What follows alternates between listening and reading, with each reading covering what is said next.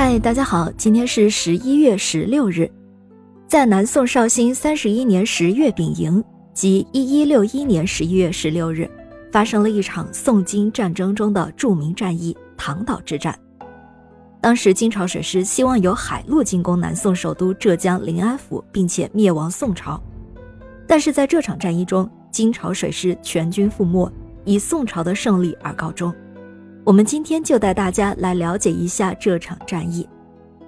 其实，宋金之战自北宋末年就已经开始了，持续了相当长的时间。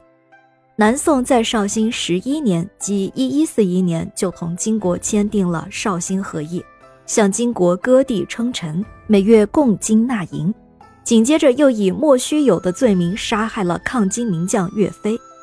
此后，宋金两国保持了大约二十年的虚假和平。然而，金朝的野心却不以南宋割地称臣、供纳银绢为满足，仍然对中原虎视眈眈，一直在积极备战。在这个过程中，金朝不断地向南宋挑衅，处心积虑地要消灭偏安东南一隅的南宋王朝。就是在这样的背景下，当时金朝的皇帝完颜亮找到了一个发动战争的借口，他通过制造舆论，指责南宋扣留越境进入的百姓。派人向南宋强行索取淮汉地区广大土地，进一步制造事端；而南宋这边广大军民则不甘金朝的跋扈，一致要求抗金。在这种情形下，宋高宗才不得不下令抵抗。完颜亮狂妄地宣称：“多则百日，少则一个月，定能灭掉南宋。”绍兴三十一年秋季，金国海陆四路大军在东起海上，西到陕西的千里正面战场上全面推进。在大敌当前的紧急关头，原来岳飞的部将、时任两浙西路马步军副总管兼率舰队守卫海防的李宝，主动请缨，率领一支只有战船一百二十艘、水兵三千人的舰队沿海北上迎击金军。但是这三千人都是由福建、浙江一带临时招募的弓弩手，并不是正规军。李宝早年曾在岳飞部下统帅义军，同金军作战屡立战功。他率领舰队从平江出发，出长江口，沿东海北上，长途奔袭金军舰队。航程中接连三天海风大作，浪涛如山，舰船被风浪吹得七零八散。可是李宝毫不动摇，为表明自己视死如归的决心，他当众折剑为誓，还留下亲笔遗书，连自己的后事都安排好了。在主帅这样的激励下，南宋将士士气大振。第四天，风平浪静。失散的舰船重新聚集，在关澳，也就是今天的浙江舟山集结休整后，又继续航进。李宝根据当时的情报和实际情况，分析了双方的利弊条件，他决定采取隐蔽接敌、先发制人、突然袭击、火攻破敌的战法，决心以自己弱小的舰队袭歼敌军。在一个南风骤起的清晨，李宝抓住战机。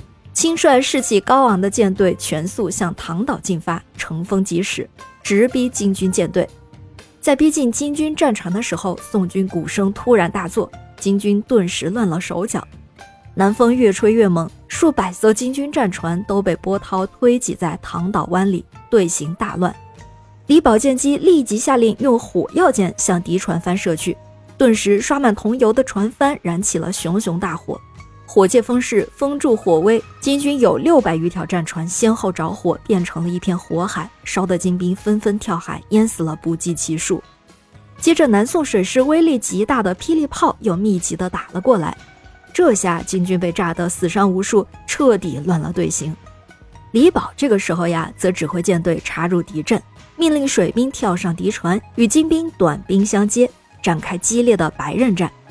这时，被金军强迫征召的汉族水兵又纷纷在战场起义，更加严重的削弱了金军舰队的战斗力。李宝带领兵士横杀竖砍，势如破竹。这场战役，南宋军队大获全胜，金军数百艘舰船被焚毁，主帅完颜郑家奴等六人被杀，抓获了三千俘虏。而金朝方面，完颜亮听到唐岛之战大败的消息时，在暴怒之下。命令金军三天之内必须全部渡江南侵，否则就处死他们。